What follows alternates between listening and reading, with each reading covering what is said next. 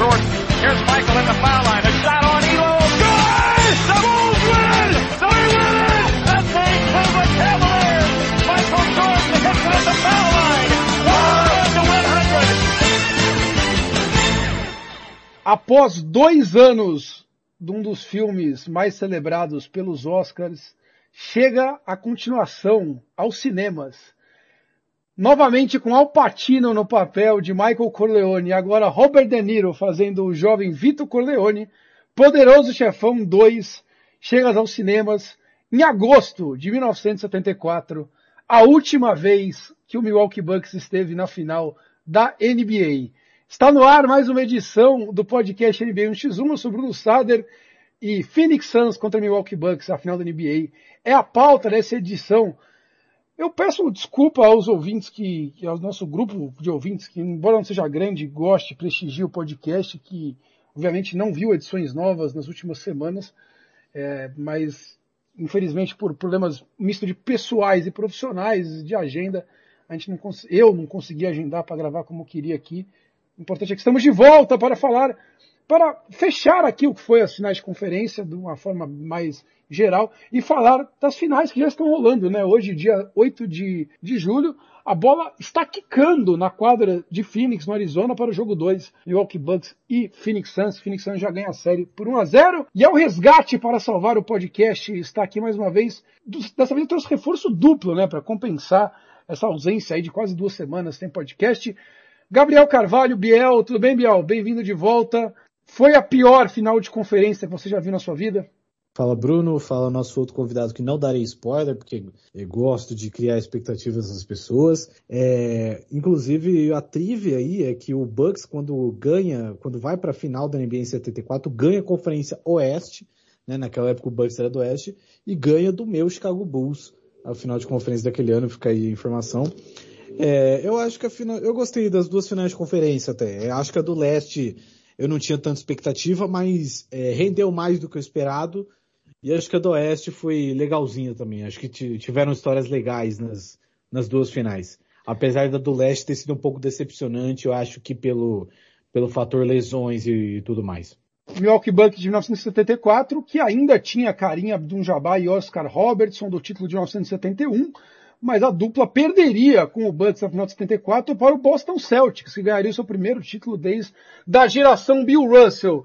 Bem-vindo de volta, Gustavo Chu. Se a final do leste não decepcionou o Gabriel Carvalho, e a final do oeste te, dece te decepcionou? Ou era o que tinha mesmo? Fala, Bruno. Tudo bem? Tudo bem para os ouvintes? De novo, é um prazer estar aqui. Decepcionou pela falta do Kawhi né? Mas dado, dado o jogador que estava em quadra, acho que foi uma boa série, né? O Clippers fez o que pôde contra um, contra um Suns que, que era um time mais forte. E só complementando a curiosidade, né? O Milwaukee Bucks, ele se tornou nesse ano o primeiro time a ser campeão das duas conferências, né? Na história da NBA, nenhum time tinha, tinha chegado às finais ganhando a Conferência Leste e a Conferência Oeste. E aí fica a trilha não basquetebolística, mas puxando no mesmo tema, que o meu time de hockey no gelo, Montreal Canadiens, ganhou pela primeira vez o troféu da Conferência Oeste esse ano do hockey, que o Montreal, apesar de ter 24 títulos de hockey, só tinha ganhado da Conferência Leste, que é onde joga, né, desde que foi criado. Mas esse ano, com a redivisão de conferências, ganhou da Conferência Oeste na final contra Las Vegas e fez um duelo de conferência leste na final do rock, as loucuras da pandemia, da redivisão da pandemia, e perdeu essa semana. Essa é nota triste. Vamos falar rapidamente das finais de conferência primeiro, senhores. Obviamente a gente não vai passar aqui jogo a jogo, mas eu quero sumar, fazer uma visão geral do que foram as finais de conferência e puxar pela Conferência Oeste primeiro, Chu, até pela, pela, pela observação que você fez do Kawhi Leonard. A impressão que eu tenho vendo essa série entre o Clippers e o Suns é que não ganhou o melhor time. É, é, a impressão para mim ficou clara de que se o Clippers tivesse o Kawhi Leonard, o desfecho seria outro. Porque a série foi equilibrada, o Paul George assumiu o protagonismo com bons jogos pelo Clippers, fazendo o que se esperava dele, média de 30 pontos, jogando aquele nível de basquete que colocou ele no, na, na, votação de MVP dois anos atrás, três anos atrás. E o Red Jackson, Mr. June, aparecendo para fazer média de mais de 20 pontos por jogo na série. Mesmo o Zubat machucado parte, parte da série, quando jogou, jogou bem no garrafão. O Terence Mann jogou bem. O Patrick Beverly renasceu, principalmente na marcação e metendo umas bolinhas de três. O time do Clippers deu o jogo com o Suns. E assim, tiveram dois jogos totalmente com finais aleatórios. Um deles, que todo, todo mundo sabe, é o, o, da enterrada no último milésimo do DeAndre Ayton, que é um passe que o Jay Crowder não acerta nunca mais com ele. Uma jogada que a gente podia ficar falando dela aqui somente por horas, mas não vai ser o caso. E teve um outro jogo também que, que foi pau a pau até o final e o Clippers deixa escapar. Então, dos três primeiros jogos, é, dos quatro primeiros jogos, dois que foram pro Suns poderiam ter ido pro Clippers. Mesmo sem Kawhi. Então a minha impressão, Chu, é que se tivesse o Kawhi, que é o melhor jogador, e muitas vezes o Clippers, ah, outro jogo poderia ser, ter ido pro Clippers, foi aquele jogo, acho que foi o, não sei se foi o 3 ou 4, que foi horroroso, que o final foi 80-70 o jogo. E, e no final nenhum dos dois times conseguia fazer cesta, e aí o Suns faz duas, três bolinhas e ganha o jogo. E para mim é uma situação clara que se o Kawhi tá em quadra, ele, o Kawhi é o cara que cria arremessos próprios. E a bola do Paul George não tava caindo nenhuma no dia.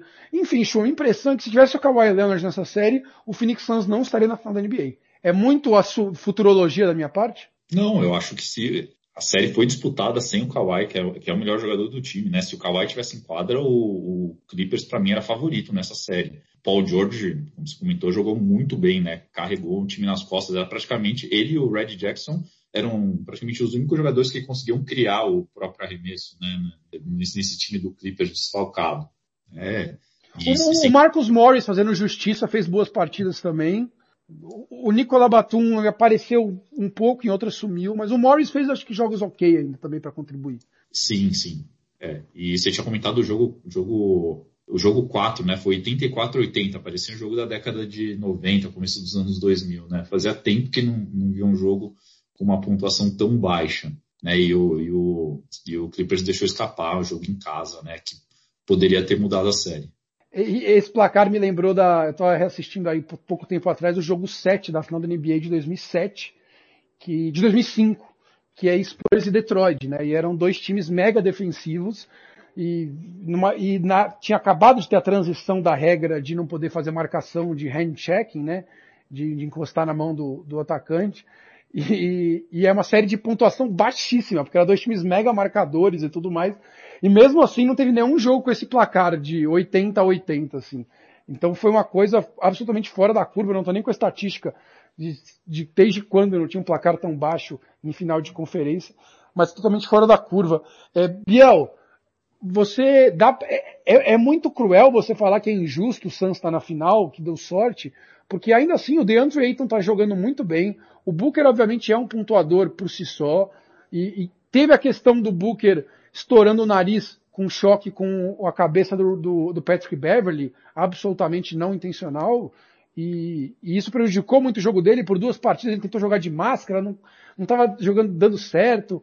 É, até ouvi comentários bons do, do Charles Barkley, do Shaquille O'Neal na TNT falando sobre a questão de jogar de máscara. Que uma coisa é o, o, o Rip Hamilton, Hamilton, do próprio Detroit de 2005 que eu citei, que jogou a carreira inteira de máscara. É, sabe, o James Worth joga aquele óculos gigantesco. Outra coisa é o cara que nunca jogou ter que pôr a máscara e jogar. E o quanto isso atrapalhou o Booker e tal, porque ele perde visão periférica. Então, teve uns, uns pormenores que atrapalharam o Suns também, né, na série. E, e aí, e aí o, o, depois o Booker até volta, joga sem máscara, melhora, volta a pontuar. Mas tam, é, é, é, meio cruel falar que o Santos não mereceu chegar na final também, né? O time que teve a segunda melhor campanha da NBA, ficando um jogo só atrás do Utah Jazz. Não, e é até um negócio engraçado, né? Porque eu acho que até quando a gente fala da questão do Kawhi, é muito uma questão de e se. E querendo ou não, a gente pode colocar muito e se na campanha do inteira do Suns. Porque é e se o Anthony Davis não tivesse machucado, e se o Jamal Murray não tivesse machucado, e se o Kawhi não tivesse machucado, e se o Yannis não tivesse machucado. Porque por mais que o Yannis esteja jogando agora, é, é, claramente ele não está 100%, né? Um tipo de lesão que talvez é, tenha de demorar mais pelo menos uma semana para ela curar totalmente, né? Pela situação que ele está. Mas é, eu acho injusto porque assim, o, o Suns talvez ainda seja um time, é, por mais que jogue muito bem, por mais que ainda tenha, quem sabe, um certo favoritismo, ainda é um time que joga no primeiro ano, né? Um time que esse time todo, com Chris Paul, com Jay Crowder, Devin Booker, o, o DeAndre Ayton, esses caras estão jogando pela primeira vez juntos, né? E aí eles encontraram um contexto que acabou favorecendo eles, é claro, das questões das das lesões, mas sempre foi um time muito competente, um time que, enfim, é, não, não está nessa posição de, de ser finalista, de ser campeão do Oeste, que é uma, uma divisão muito complicada, à toa. Mas eu acho que assim, é, as lesões, tanto a do Kawhi quanto as outras que rolaram, são é, fatores, né? Não são coisas que a gente pode negar. Mas a, o Suns, mesmo tendo os percalços, né? Porque Teve, por exemplo, a lesão do Chris Paul no primeiro jogo dos playoffs, o Chris Paul machucou o ombro. E aí teve a, a tal da cabeçada do, do Beverly no, no, Booker, que foi um negócio acidental, mas enfim, é, o Booker claramente jogou muito mal os jogos que ele, que ele precisou fazer de máscara. Então eu acho que é uma muito questão muito relativa, né, dessa questão do IC e tal. Acho que o Suns é, merece estar na final. É, acho que, inclusive, se o Kawhi estivesse, eu acho que com certeza é, a história seria outra, mas eu acho que também é, o Suns adotaria um estilo diferente de marcação, acho que o Suns não daria as bobeiras que deu em outros jogos, acho que a distribuição de pontos do Clippers seria diferente. Então, assim, é uma questão muito complicada de se analisar, mas é, eu acho injusto falar que o Spurs não é um finalista merecido, coisa assim. Acho que merece bastante por tudo que eles fizeram por toda a jornada deles. É, e o Kawhi, ele, ele você não pode assumir que assim, ah, você pega a mesma pontuação do Paul George e do Red Jackson e adiciona do Kawhi, porque se o Kawhi tá no jogo, ele ia ter muito mais a bola, então os números do Paul George e do Red Jackson iam cair, por exemplo, né? Então, também essa, essa matemática é difícil, mas é difícil não assumir de que o, o, o Clippers teria uma chance muito maior que o Kawhi em quadra. Agora também as contusões fazem parte, né, do jogo, do esporte, né? Todo ano tem. Todo ano existem contusões, então Cada de você no seu ano você ser campeão, você também tem que ter esse tipo de situação que, que não aconteça com seus jogadores principais, senão você eventualmente vai ficar fora. E o quanto você depende ou não de um outro jogador, mas sempre vai depender das estrelas do time. Agora, eu acho que pra, é, a, a participação do Clippers, diferente do ano passado, que eles perderam e saíram humilhados por todos, eu acho que o Clippers, ainda que não tenha chegado ao seu objetivo, que era chegar à final da NBA, é, sai fortalecido da temporada. Eu, eu vejo o, como, por exemplo, o, o, Nets perdeu e eu falei que o Kevin Durant saiu grande, como o Nuggets perdeu e o Jokic saiu grande. Você tem uma, a gente vai falar daqui a pouco que o Hawks perde e também sai gigante. Para mim você tem um Clippers que sai fortalecido, porque você mostra que está no caminho certo. Você mostra que se tivesse o Kawhi você podia estar tá na final e favorito pelo título. Então, eu acho que para um Clippers que agora vai ter renovações de contrato na mesa, tem uma opção de renovação, na verdade, precisa definir o seu futuro, o que vai fazer. Me parece que é, sai de alma se, se o Paul George estava nesse ano para refazer a imagem dele, e não só com, com, com, com a gente aqui, de tal, mesmo com o público norte-americano, né? Ele ia bater lance livre nos jogos contra o Utah e a torcida ficar gritando lá, né? Overrated, tipo, é o superestimado. Então, ele acho que ele refaz a imagem dele com a liga, com a liga e com a comunidade do basquete, né, Chu? Sim, o, o, Paul George teve um playoffs, teve playoffs horríveis, né, no ano passado com o, com o Clippers na bolha, né? Virou um motivo de piada de, de todo mundo. E esse ano ele se redimiu, né? Ele tinha, tinha feito uma temporada muito boa pelo OKC, né? No, no ano passado, no Clippers, ele, ele, teve esse desempenho bem abaixo do esperado nos playoffs, mas esse ano ele, ele se redime e, e, e foi em, em, um bom momento, né? Porque se eles tivessem saído desses playoffs, é, sido eliminados na, na, primeira fase ou, ou tido, tido uma, uma derrota com completo, era capaz de de, do, do Kawhi não querer renovar o contrato né, com o time, porque não, não acreditava, ele podia acreditar que, que teria chance de ganhar em, mais chance de ganhar em outros times, né? Mas eu acho que com, com o desempenho que o Clippers teve, é, fortalece aí a, a, possibilidade do Kawhi renovar o contrato dele, que é fundamental, né, do time do Clippers, que apostou muito na, na, na dupla Kawhi e Paul George, né? Se, se eles, é, se a dupla se, se desfizesse depois de dois anos, seria um desastre para esse time. E, e, é curioso agora, o, o, Biel já sabe, porque eu já adiantei para ele em off. Aliás, eu mandei uma pauta para os dois e o Biel já destacou. Você quer fazer o podcast para falar isso. Chu, assim, cada um é um tipo de pessoa. Você não. Ninguém é obrigado a, a, a ser líder, a dar exemplo, a, a cativar os outros e tudo mais, porque cada um tem o seu jeito. Tem o cara que é mais extrovertido, tem o cara que é mais quieto, tem o cara que lidera por exemplo, outro lidera com discurso. Então, cada uma pessoa é uma pessoa, isso eu entendo. Agora, porra, o Kawhi é muito indiferente para o que ele participa, Chu. Porque assim, todos os jogadores, quando machucados, ou não estão jogando, ficam lá no banco. Ainda mais em playoffs. Você viu todos fazer. O Jamal Murray, que ficou fora dos playoffs inteiro, com o Denver, tá lá todos os jogos batendo com o time, na beira da quadra. O Kyrie Irving ficou fora com o Nets, também ficou. Todos os caras que ficavam machucados, ficavam, o Anthony Davis antes, todos os caras que não estão jogando ficam lá. Você via o, o, o Giannis ficou, o Trae Young quando ficou, ficou. Todos que ficam machucados ficam lá com o time. O Kawhi fica na porra do camarote. Todos os jogos. Parece que ele nem faz questão de. O último jogo final ele ficou na beira da quadra. E ele fica com uma cara de cu. Eu não tô falando que ele tem que ficar empolgando o time dele. Mas, porra, sei lá, você é o melhor do time, sabe? O time dá moral pro cara. O Paul George, que é um grande jogador, fala, não, o nosso melhor é o Kawhi, a gente se espelha nele. Eu, eu sei que o jeitão do cara não é o de ser o líder de tal, mas parece que não se esforça para nada, ninguém dá um toque no cara. É, é muita birra minha com isso. É, é, muito, tipo, parece que. Te incomoda isso? É muita frescura minha. Não, você, sabe, famosamente é um hater do Kawhi.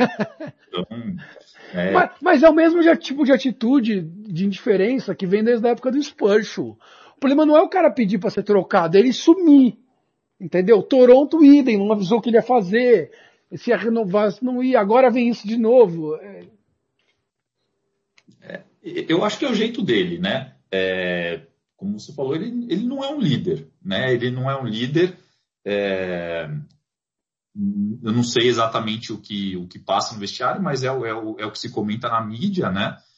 É, tem, um, tem um lance emblemático, é, tem um um jogo em Los Angeles, né?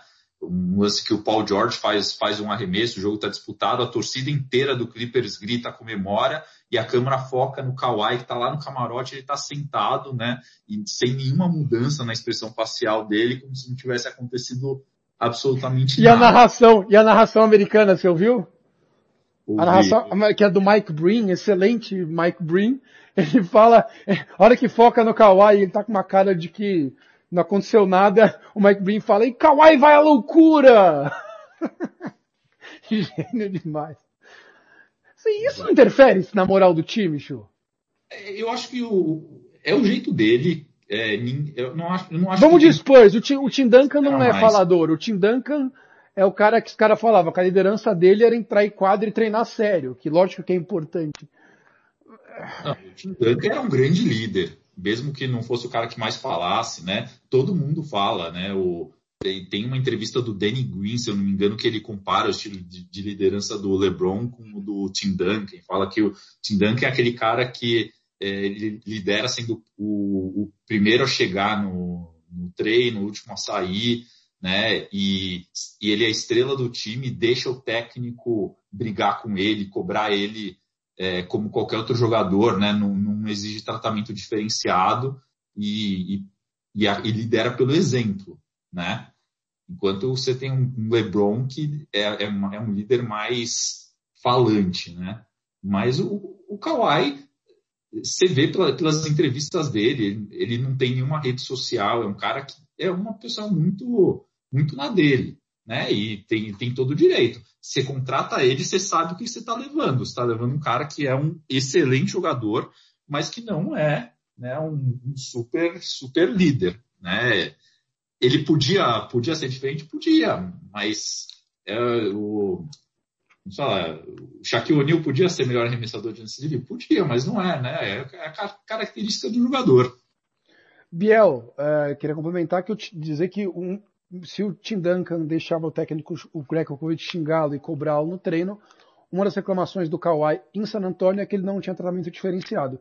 Você quer adicionar algo sobre o tema, Biel? Ou, ou só declarar que eu sou um hater chato mesmo? Ah, você é um hater chato mesmo. Mas assim, eu, eu, eu, gosto do. Eu gosto da personalidade do, do Kawhi, assim. Eu acho que um negócio que eu acho muito interessante da NBA é como a gente tem é, diversos. Os craques, eles têm diversas personalidades diferentes. Então, por exemplo, o Duran é um cara que eu gosto muito da personalidade dele, porque ele age como se fosse um adolescente de 15 anos, tá ligado? E aí é um marmanjo de 30 que fica discutindo com os outros na internet. E o Kawhi também, porque ele é o cara mais robótico, sem emoção, antissocial do mundo, né? Eu acho isso é algo maneiro. Então, assim, o, o fato dele não ficar no, no banco, assim, nos jogos, eu, eu não sei também até que ponto isso tem uma influência, porque, sei lá, às vezes ele, ele tá no, no vestiário, por exemplo, é, antes dos jogos, depois dos jogos, não sei que influência ele exerce, mas ele parece ser mesmo esse cara, tipo, muito na dele, que ele gosta muito de, de, de assim, não gosta tanto da, da interação, ele é meio que como se fosse um, um robô mesmo, que é muito no automático. Eu lembro até de uma cena na, na bolha, assim, dele chegando no jogo e para um jogo assim, ele segurando um tablet, e assim, um tablet na tela de descanso, porque tipo, ele só tava segurando para sei lá, fingir que ele tava falando com alguém, assim, para não, como se ele tivesse ocupado com alguma coisa. Então, é, eu, eu, assim, eu, eu entendo a crítica por talvez não ser um líder, mas é, eu gosto desse tipo de personalidade, assim, que é diferente. E acho que, assim, não é algo que é 100% ruim, porque é, o cara, querendo ou não, ele é duas vezes campeão, duas vezes MVP das finais. Então, não parece ter sido algo que atrapalhou ele, porque a gente sabe que, na maioria das vezes, ele resolve. Então, é, assim, é óbvio que, tipo, beleza, você arranja um motivo para criticar o cara e, assim, não vou tirar esse direito seu. Acho, acho legal pelo folclore e tal, mas né? Até de, até porque tipo assim, eu entendo porque a saída dele de San Antonio foi muito, muito problemática, mas eu, eu particularmente não me incomodo com isso, da, da, do comportamento dele. É, você já tá me chamando muito de hater aqui, eu não quero transformar isso num kawaii cast, mas acho que só, só quis registrar que é, é, novamente, eu, eu entendo, cada pessoa tem seu jeito, não são todos iguais, não são todos líderes natos, tudo mais, mas me incomoda um pouco esse tipo de postura, mas não é o que fez o Clippers aparentemente não afetou tanto o elenco, porque o elenco se matou em quadra até o final. E o Phoenix Suns merecidamente está na final do NBA. Fica esse gostinho do IC. O IC não entra em quadra, as lesões fazem parte do esporte. E o Phoenix Suns está na final contra o Milwaukee Bucks. Milwaukee Bucks que pega outra história de IC, né? Pega um Atlanta Hawks que tem uma lesão do Trae Young se colidindo com o, pisando no juiz, colidindo com o juiz, uma lesão nada a ver, estranha. E, e, o, e o Atlanta Hawks fica muito sempre fragilizado sem o Trey Young, por mais que depois, posteriormente, o próprio Gianni se machuque, num lance também estranho, meio que sozinho, uma hiperextensão de joelho, e, e aí você tem uma série sem Giannis e sem Trey Young. O Bill Simmons até fez no podcast dele, que eu sempre cito aqui, uma recapitulação da, se tinha uma série de, de uma final de conferência pior que essa na história. Ele vai recapitulando dos anos 80 e, e falando, porque assim, sem Giannis e sem Trae Young, melhor enquadra quem que era? O Middleton, depois o Drew Holiday. Quem que era o terceiro? É, tem alguém do Atlanta, o Bogdan Bogdanovic. Provavelmente o Brook Acho Lopes. Talvez o Clint Capella, apesar de não ter feito uma grande série, né? Meu Deus, quando o terceiro melhor da série, da série é o Clint Capella, entendeu? Então realmente ficou muito esvaziado a final de conferência, mas o Bucks acabou prevalecendo, o time mais rodado, com um jogo de garrafão um pouco mais sólido, ficou sem resposta. É, dizem que o Giannis estava pronto para voltar no jogo 7 caso necessário. A série acaba em, em seis jogos. E, e o Bucks está na final pela primeira vez em um milhão de anos, como eu falei no começo do podcast. Falar um pouco do Atlanta Hawks primeiro, acho que choveu um pouco que eles são grandes, um dos grandes vitoriosos da temporada ia ser muito curioso eles na final. Acho que a, gente até comentou no WhatsApp, né, Chu, que isso é incrível, tipo, sei lá, o Atlanta campeão e tal. Que o quanto inusitado e aleatório ia ser. Não sei se foi com você que, eu, que a gente comentou. Mas, Biel, o Atlanta ganhou, se jogar, só de jogar playoffs já é ganhar casca, tirar o Knicks do Madison Square Garden e ainda chegar até a final e fazer uma série legal contra o Bucks. Me diz uma coisa, você acha que o Atlanta só chegou por acidente aí? Porque Nets estava desfalcado e tudo mais e, e tal, e a, a tabela foi fácil, pegou o Knicks, o Philadelphia pipoqueiro, ou, ou esse Atlanta, você consegue ver, ver esse time ano que vem na final de conferência de novo? Assim, ano que vem na se final quiser, de se quiser, de desculpa, novo... se quiser falar algo sobre a, a, a série também, fica à vontade. Não, assim, é, acho que na final de conferência de novo é algo que não dá para prever, porque, por exemplo, a gente teve o Heat esse ano, que era quase o mesmo time que foi para a final e que não e rodou na primeira rodada, né? Mas eu acho que, assim, foi uma série de, uma, uma campanha de playoff muito legal, né? Acho que até por pegar o Knicks na primeira rodada, que era um confronto que em tese todo mundo achava que ia ser bastante equilibrado e não foi. Atlanta teve uma tranquilidade, especialmente é, depois dos dois primeiros jogos, a Atlanta controlou a série muito bem. Depois faz uma série contra os Sixers que, assim, é, não tem nem, apesar do, do, do Embiid ter jogado não 100% dele e tal, mas assim, eles tiveram a competência de tirar os caras em sete jogos e recuperando dois jogos em desvantagem absurdas, né? Pô, os caras viraram em sequência, quase em sequência, um jogo que eles estavam perdendo por 18 pontos e um jogo que eles estavam per perdendo por 26 pontos. Né? Então, eu acho que assim, tudo que eles fizeram foi muito bom, mas a gente não sabe como vai ser ano que vem. A gente não sabe, por exemplo, se o John Collins vai ficar. Ele tem um contrato que é, é expirante, né? O Atlanta não conseguiu sentar para oferecer uma, uma extensão para ele, ele não topou essa extensão. Mas assim, é um time que fez uma campanha espetacular, especialmente por ser um time muito jovem, né, de caras jovens. Então, o Trey era o primeiro playoff do Trey Young, o primeiro playoff do John Collins, do Kevin Herter, do, do DeAndre Hunter, que não, é, que até machucou é, e não pôde jogar o restante. Então, caras muito novos e junto de outros caras experientes que, assim, encaixaram-se muito bem. Então, o próprio Bogdanovich é um cara que ele fala que playoff de NBA não é nada parecido com jogar um playoff de, de Euroliga. E aí você tem o Luiz também que é veterano, o Capela é veterano, o Galinari. E essa combinação foi muito maneira. E acho que o Hawks é, é, foi uma das campanhas mais surpreendentes que a gente viu nos últimos tempos da NBA. E por mais que isso tenha acontecido, é, que assim, não tenha classificado para a final e que talvez não vá para a final de conferência ano que vem, já foi uma campanha muito legal. Já é algo assim que a gente pode olhar e falar, poxa, esse time tem futuro, mesmo que chegue ano que vem e não repita esse tipo de campanha, porque esses caras ainda são muito novos e, enfim, tudo, tudo que eles fizeram, tudo que eles tiveram que superar foi muito maneiro. Chu, já dá para falar que o, o, Atlanta pode tranquilo com o assunto Luca Doncic depois da temporada desse ano, do, de ter passado o Luca Doncic para pegar o Trae Young e o Cam Reddish no draft. É, essa temporada redime essa escolha para você? Olha, eu acho que desde a temporada passada o general manager do, do Atlanta já estava indo dormir um pouco mais tranquilo pela troca que ele fez no do Doncic pelo Trae Young, né? Eu ainda acho que o Doncic é mais jogador, ele tem mais potencial até pelo tamanho dele, né? O Trae Young, uma das coisas que mais me impressiona nele é o desempenho dele com com o tamanho dele, ele, ele é do tamanho do Allen Iverson, assim, ele é, muito, é, é, é só, só, eu pesquisei, ah. eu pesquisei, ele é dois centímetros mais alto que o Allen Iverson. Ele tem basicamente a minha altura, e eu sou mais baixo que você, então.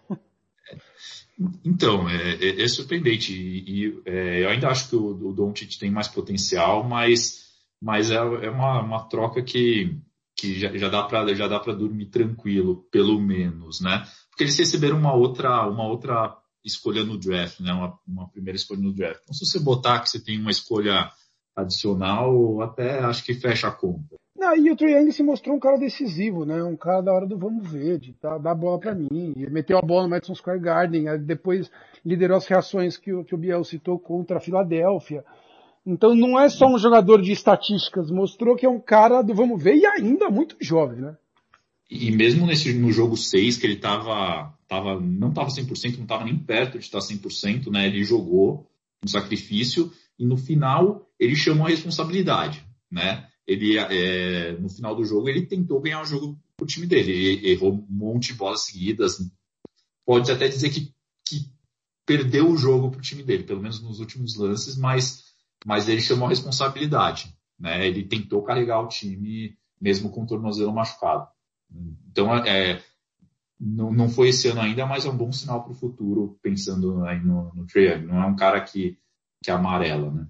O time do, do Milwaukee Bucks, para você, fazendo aquele exercício sobre o Suns também, de que será que deveria ter chegado chegou na final, o, Bucks tira o Miami de forma inquestionável na primeira rodada, pega o grande desafio do leste, que é Kevin Durant e companhia do Nets, Todo mundo já discutiu aqui que o Nets, todo mundo já sabe, teve as contusões do, do Kyrie e do Harden. O Harden ainda jogou na série, mas não estava 100%. Mas enfim, tira o Miami, que foi para a final ano passado, e tira o Nets do bicho papão, do Duran e tudo mais, né, naquele drama todo no jogo 7, mas tira. E aí pega um Hawks meio variado.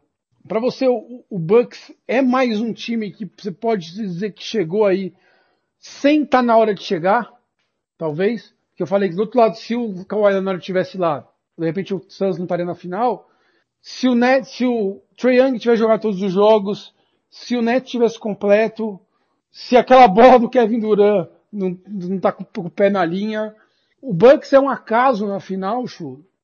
Não, não que não seja um time que é top 3, 4 da Conferência Leste, mas para já chegar esse ano na final.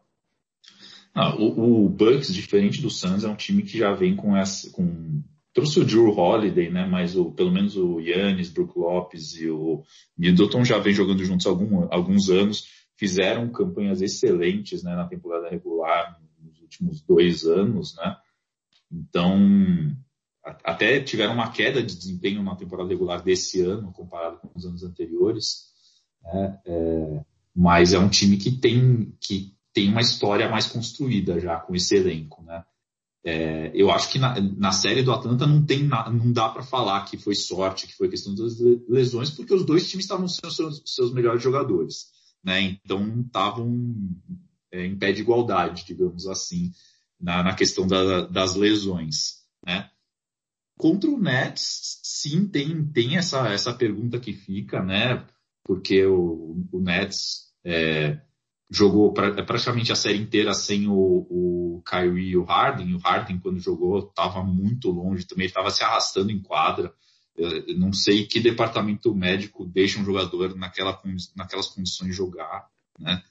Mas, é, de novo, são coisas, são coisas que acontecem. Net 100% é, teria muito mais chance de ter ganho do Bucks? Na minha visão, sim, né? Mas, de novo, é, Kyrie Irving é um cara que se machuca bastante, né? Duran é um cara que putz, foi, foi, foi surpreendente ele ter jogado o que ele jogou essa temporada, né? Vindo de uma ruptura do tendão de Aquiles, né? Se recuperou surpreendentemente, né?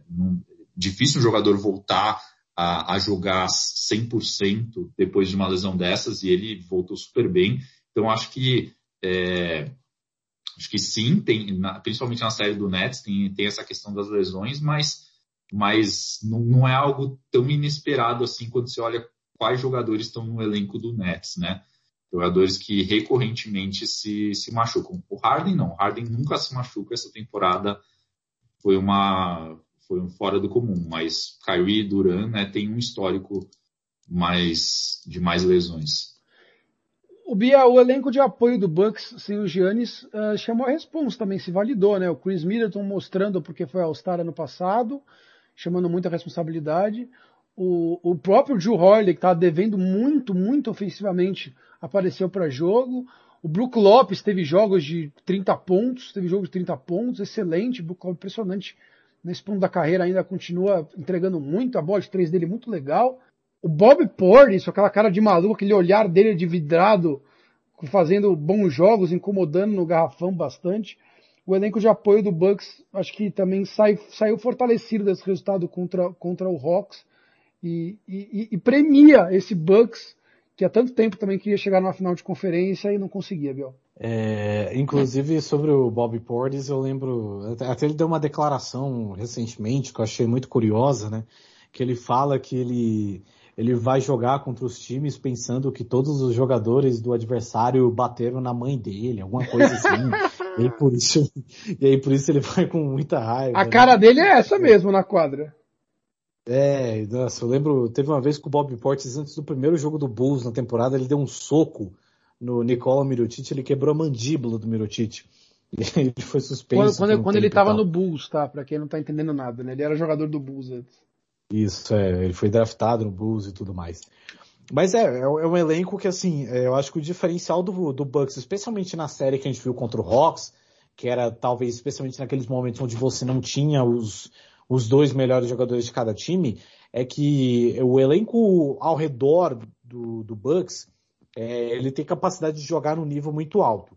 Né? Então o Chris Middleton, ele não foi All-Star à toa, ele é um cara, um excelente arremessador, por isso ele tem esse status. O Drew Holiday também é um grande armador, um cara que tem uma capacidade muito boa de é, produzir coisas ofensivas e defensivas, ele é muito bom nessas duas vertentes. Eles estavam um pouco apagados, e eles, eles acabam apagando em algum momento, né? inclusive durante esse jogo que a gente está assistindo, que eu não vou comentar muito porque a última vez que a gente falou sobre um jogo durante o podcast era o Sixers 26 pontos à frente do Hawks.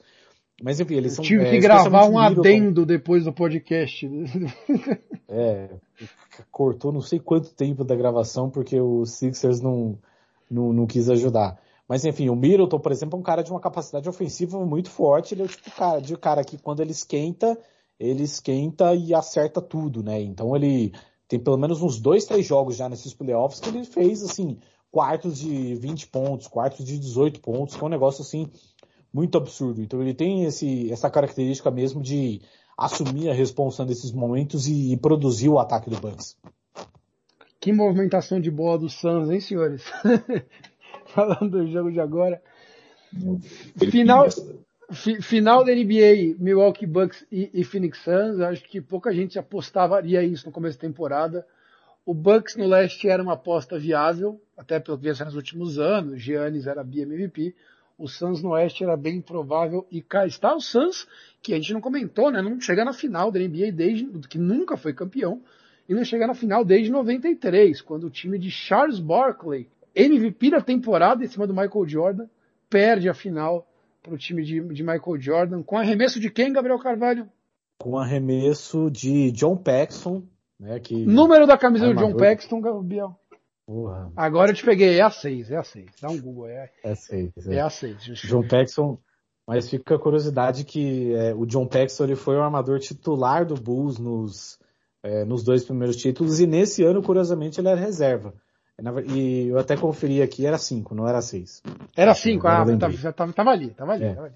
É. E o John Paxson, naquele ano, curiosamente, foi o ano que ele virou reserva do Bulls e o armador titular virou o B.J. Armstrong. Grande P.J. Armstrong, que seria armador titular em...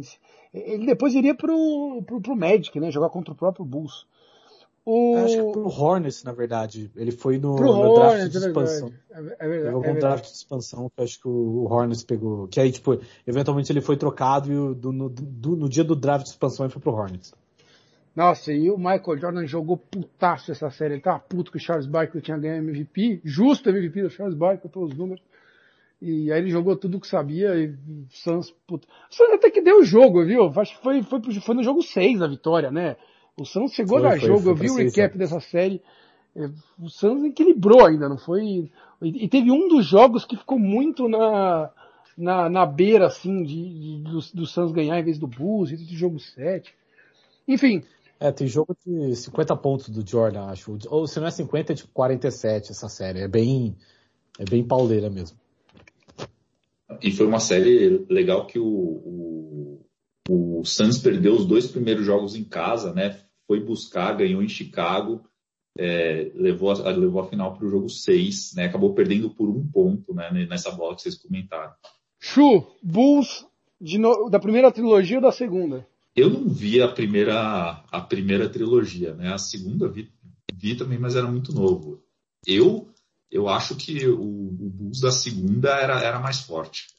É basicamente, você prefere o Horace Grant o, o Tony Kukoc no seu time é basicamente isso, Biel? É, eu acho que eu, eu prefiro o Bulls na segunda. É, eu, eu, eu, sou muito fã do Horace Grant, mas eu acho que eu sou mais o, o Bulls da, da segunda trilogia, porque acho que foi mais dominante. Acho que o Bulls da, da primeira trilogia tinha um time É, acho que as peças, até as peças ao redor de Jordan e Pippen da segunda trilogia eram melhores e o Bulls foi mais dominante em si. Bom, a gente já deu a cota de Spurs e de Bulls do podcast. Se você quiser falar algo do Memphis por clubismo aleatório, fica à vontade. Se não, eu quero passar aqui rapidamente. Como eu falei, o Bill Simmons fez no podcast dele uma, um recap das finais de conferência. E aí eu fiquei pensando na final. Porque essa final, Suns e, e Bucks, e, e, quando a gente olha que, ah, talvez os melhores times do Oeste, para muitos, eram os dois Los Angeles, um ficou sem o Anthony Davis o outro sem o Kawhi, por isso não chegaram.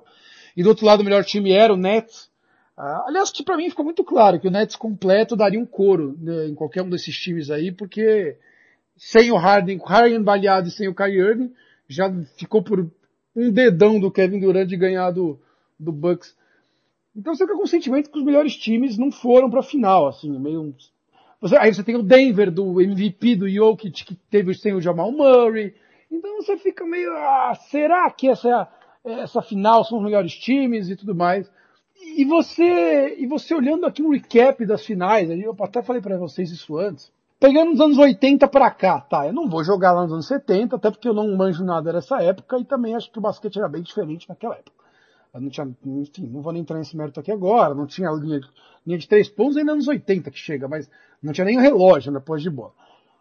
Mas puxando aqui dos últimos 30 anos, basicamente, 30, 35 anos, você teve a, a, a, todas as séries envolvendo LeBron James e Golden State Warriors já saem dessa lista, porque ou você tem LeBron de um lado, ou o Curry e o Golden State, que é um time histórico também, então já são, seriam melhores que essa final Suns, porque assim, o Suns quem você tem? Vamos lá, vamos resumir.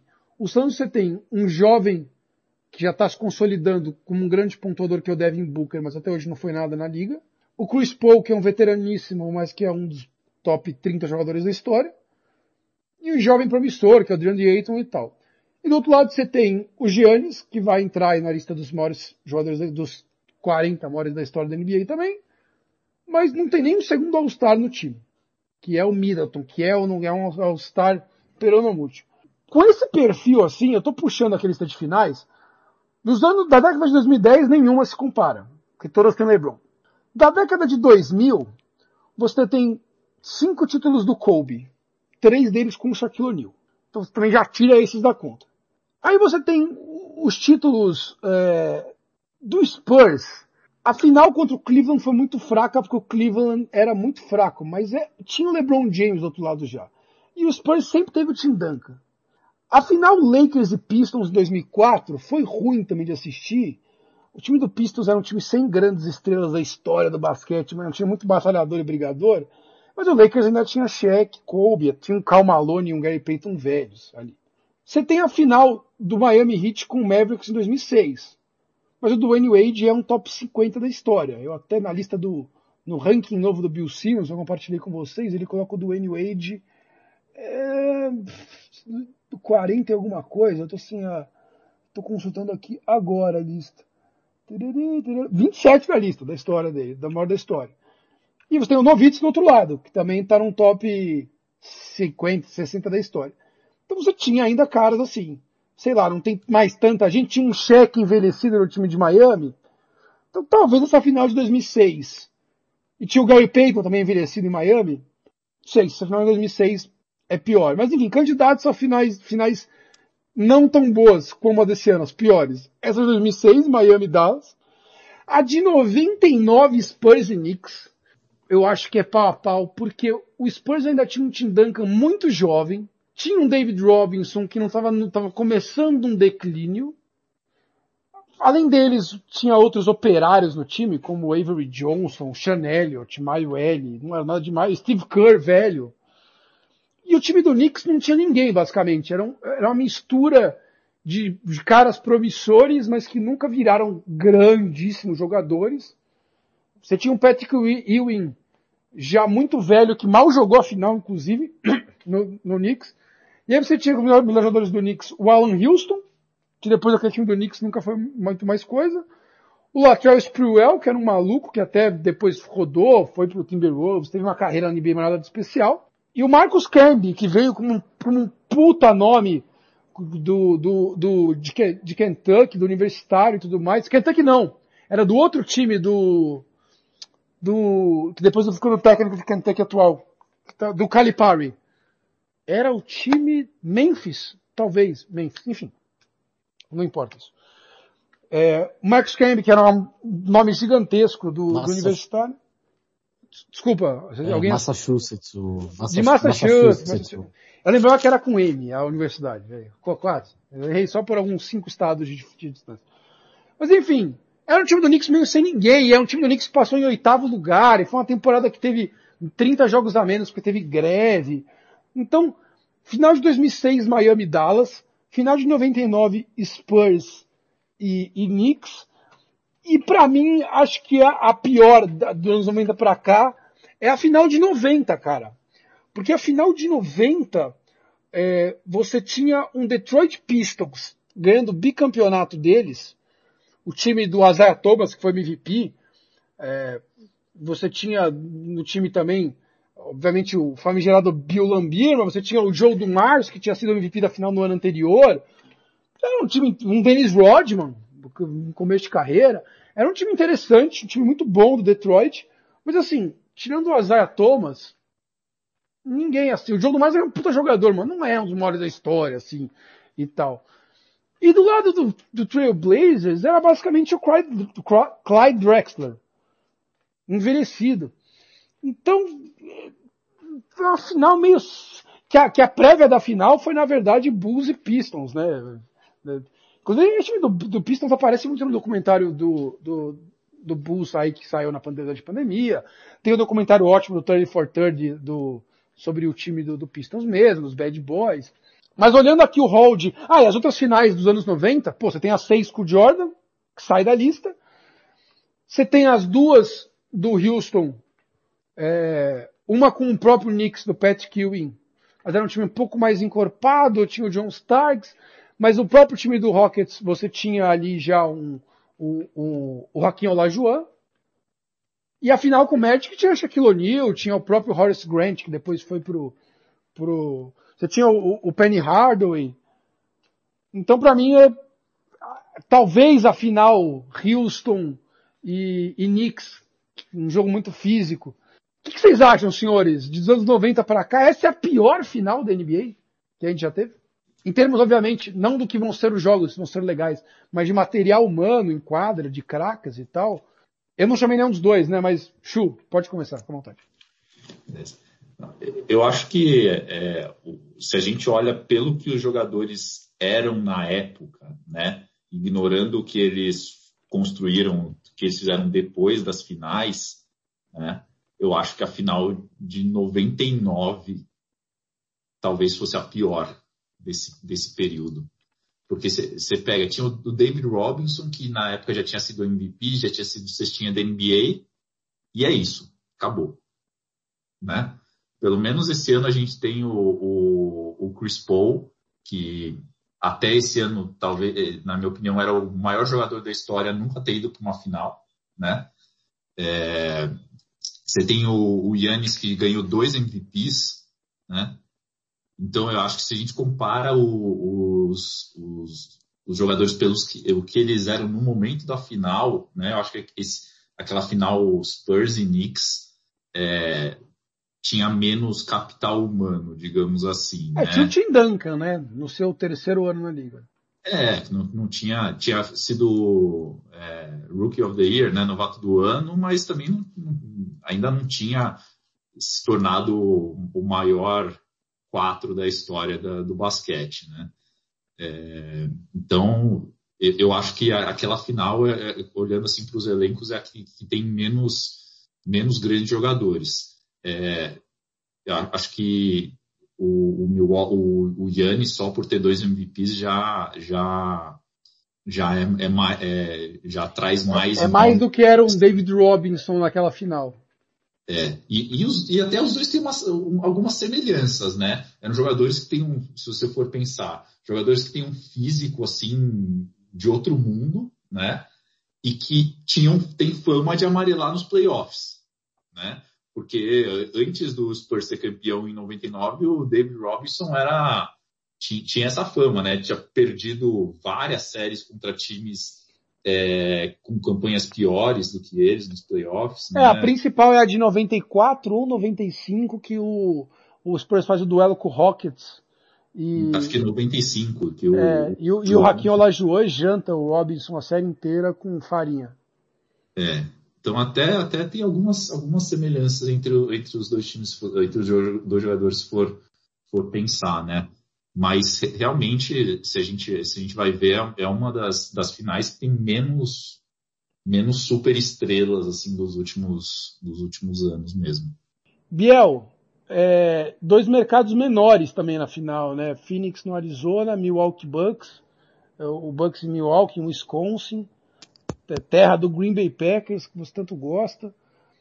É, qual, qual que é a sua análise aí, se é a pior final dessas todas em, em retrospectiva? Se é mais decepcionante, se por essa análise obviamente, obviamente de, jogadores presentes, né? Novamente, não estou falando que os jogos não vão ser bons. Ah, eu não acho que é a pior final, porque assim, se a gente pensar até quando a gente teve ali final do final dos anos 90, início dos anos 2000, especialmente um pouco depois da, da aposentadoria do Jordan, é, o leste em si caiu bastante o nível, né? Então, até séries, por exemplo, até uma que você não mencionou, mas, por exemplo, se a gente pensar no Lakers e Nets de 2002, eu acho que é uma final pior que essa de hoje. Porque a gente já tinha um Lakers é, onde o, o, clima talvez já não estava tão bom entre o Kobe e o Shaquille O'Neal. Eles ganham do Sacramento Kings na final do Oeste num puta salto. Ah, abraço para Alexandre Matos que está nos ouvindo aí. É, ninguém mandou não vir pro podcast, porque senão poderia se defender, mas como não tá aqui, tá lá, foi um baita salto aquela série. E assim, naquela época o Nets, apesar de ser um time pouco com Jason Kidd, Kenyon. Jefferson, tal, Kenyon Martin, Kerry Kittles, depois até teve o Dikembe Mutombo, mas assim, não foi o ápice do leste que a gente teve. Você teve times do leste é, eventualmente melhores que aquele. Era uma fase onde claramente a NBA estava muito voltada para o Oeste, tanto que muitas as pessoas até falam muito do, do Blazers de 2000, né, que era o famoso Jail Blazers, e até desse próprio Kings de 2002, como grandes times que nunca ganharam títulos, porque se eles estivessem nesses contextos e chegassem às finais, eles seriam muito favorecidos nesses confrontos contra o Pacers de 2000, o Sixers de 2001, que era um time assim, que era Iverson e mais quatro na maior, na maior parte do tempo, o Nets de 2002. Ah, o terceiro então, melhor assim, do Sixers já... era o Roger Bell, né? Complicado. Né? É, enfim, e aí eu lembro que o Sixers até tinha, tipo, o Aaron McKee, o Eric Snow, que até que foram caras que machucaram e tal, aquela coisa.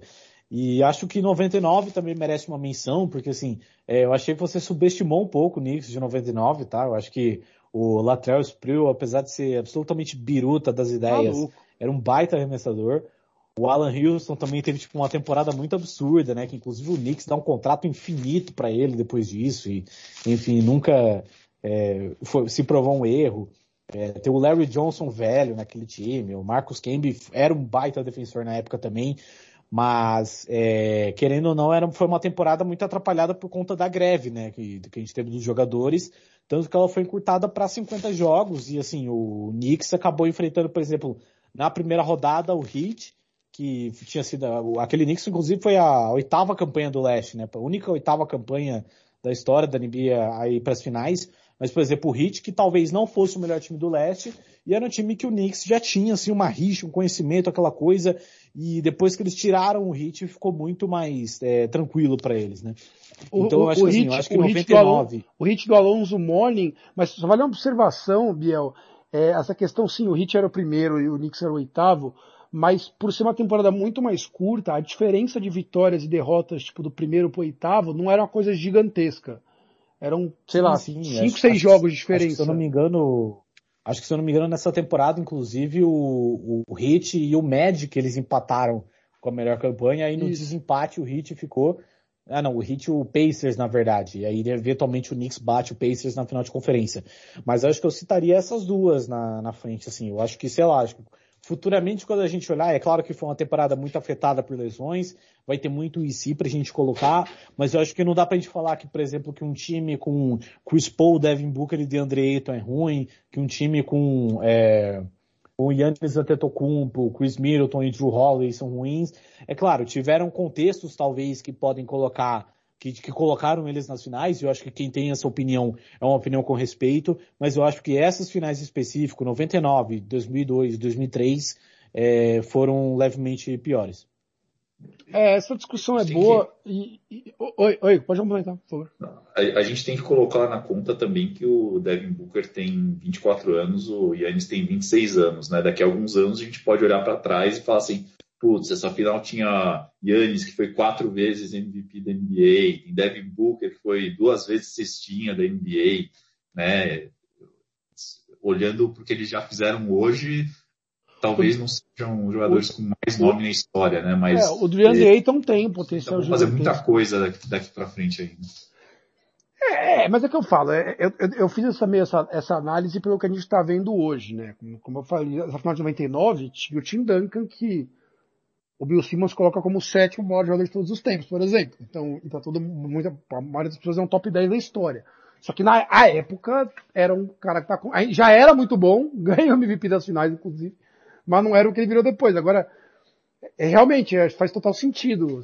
Esses caras todos, tirando o Chris, e mesmo o Chris Paul, que é o veterano, por exemplo, se o Phoenix é campeão, certamente o Chris Paul fica para a história com um dos 20 maiores jogadores da história. Você vai falar, teve Chris Paul, que até esse ano, sei lá, o próprio Bill Simmons colocava em 50 no ranking, hoje já está colocando em 30, 20, que é um bom demonstrativo de como muda a imagem do cara ele conseguir chegar nessa fase na carreira.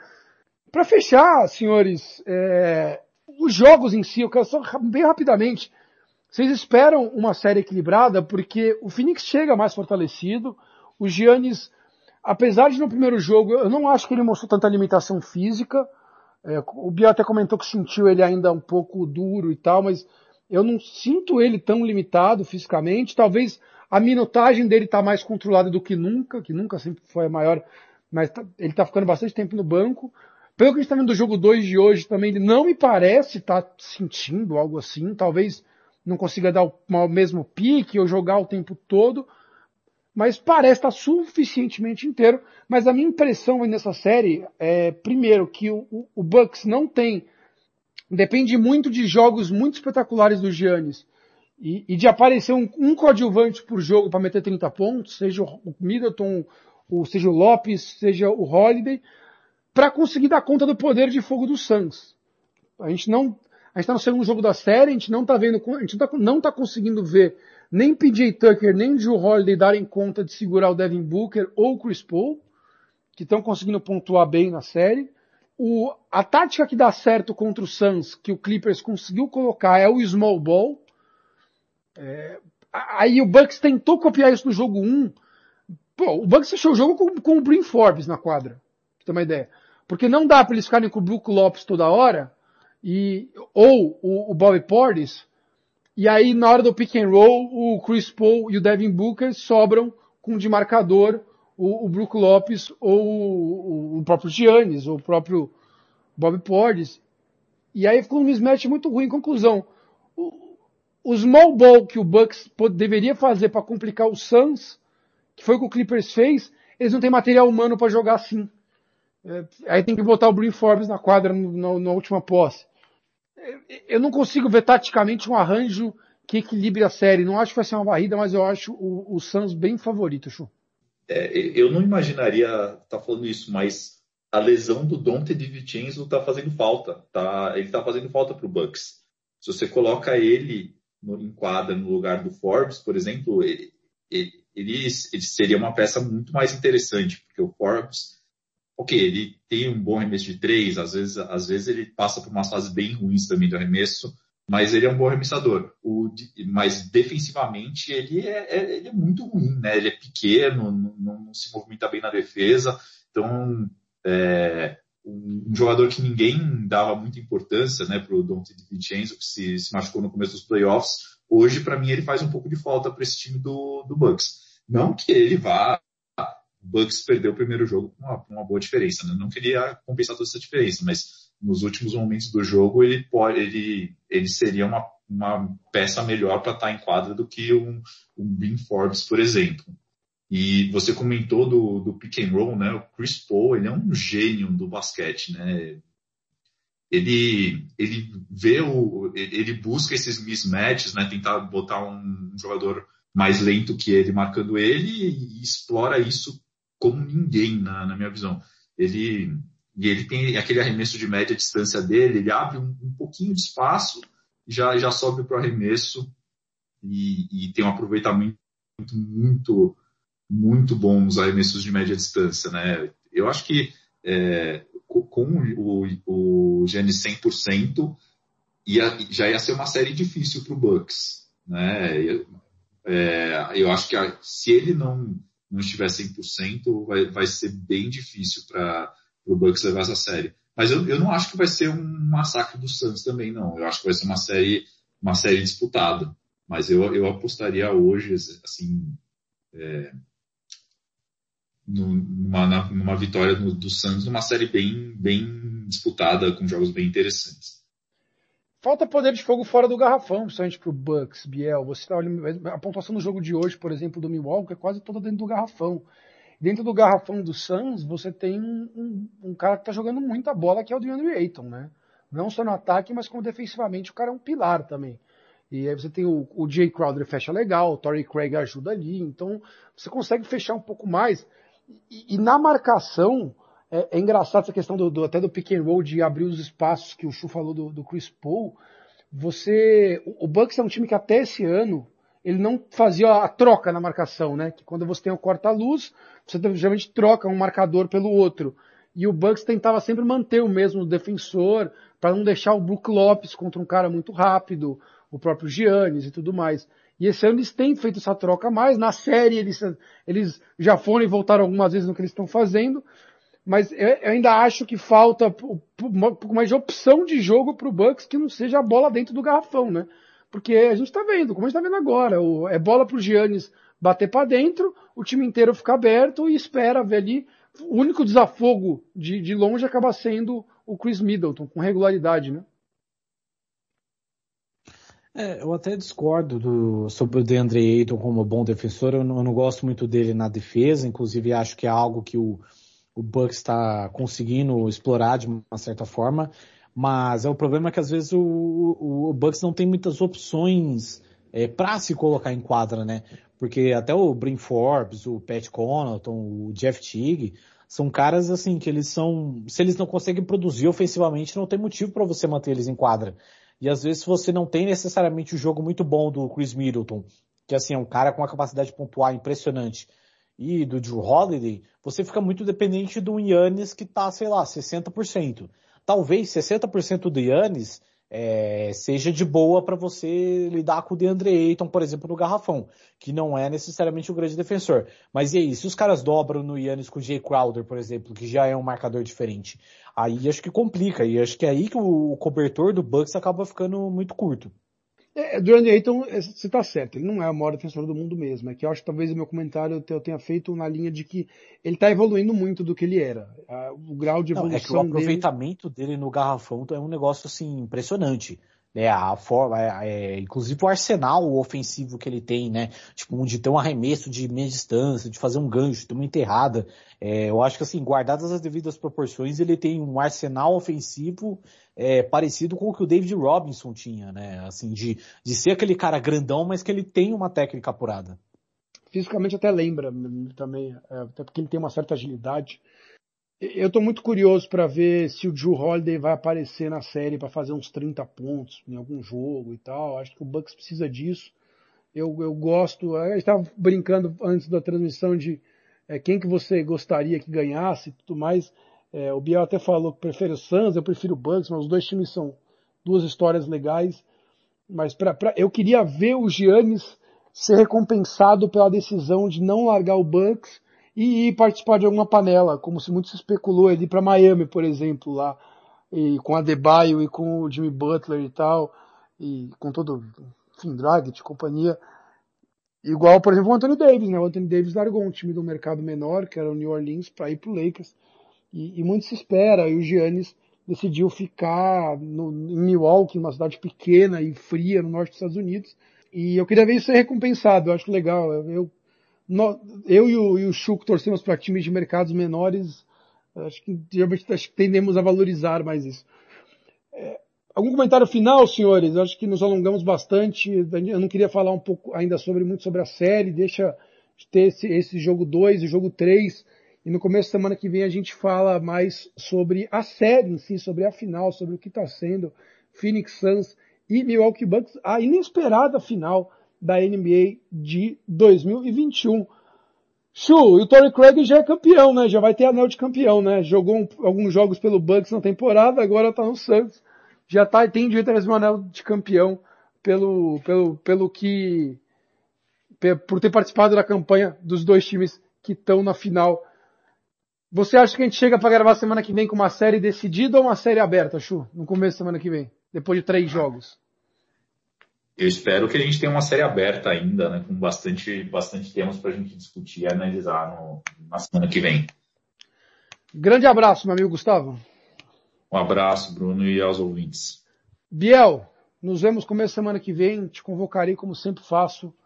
Muito obrigado pela, pela, pela parceria de estar sempre aqui. E pessoas podem te escutar no grandepremio.com.br, correto? É, exatamente. Se vocês puderem dar aquela audiência lá no Grande Prêmio, eu sempre agradeço e agradeço pelo convite. Estou aí sempre que vocês precisarem. Podcast do Grande Prêmio chama? É, é o Padocast, na verdade, mas você pode procurar por Grande Prêmio nas, na, agregadores. agregadores, que aí você vai achar também outros programas, os programas que a gente grava de vídeo mesmo, mas a gente extrai o áudio e coloca lá. Sempre vai ter opção, o briefing e o Paddock GP está mostrando que o Giannis Antetokounmpo na TV aqui, a transmissão da, da ABC, está quase chegando na média de pontuação do garrafão do Shaquille O'Neal em 2000, 2001. é um jogo muito dominante de garrafão do grego. É, agregadores de podcast, onde você encontra o NBA 1x1, você escuta pelo Apple Podcasts, Google Podcasts, Pocket Casts, Spotify principalmente, e você assina e recebe os programas novos sempre quando eles saem diretamente no seu celular. Obrigado a todos pela companhia. NBA 1x1 volta semana que vem falando mais do que está acontecendo na série, na final, na série final da NBA da temporada 2020-2021. Um grande abraço, tchau, tchau.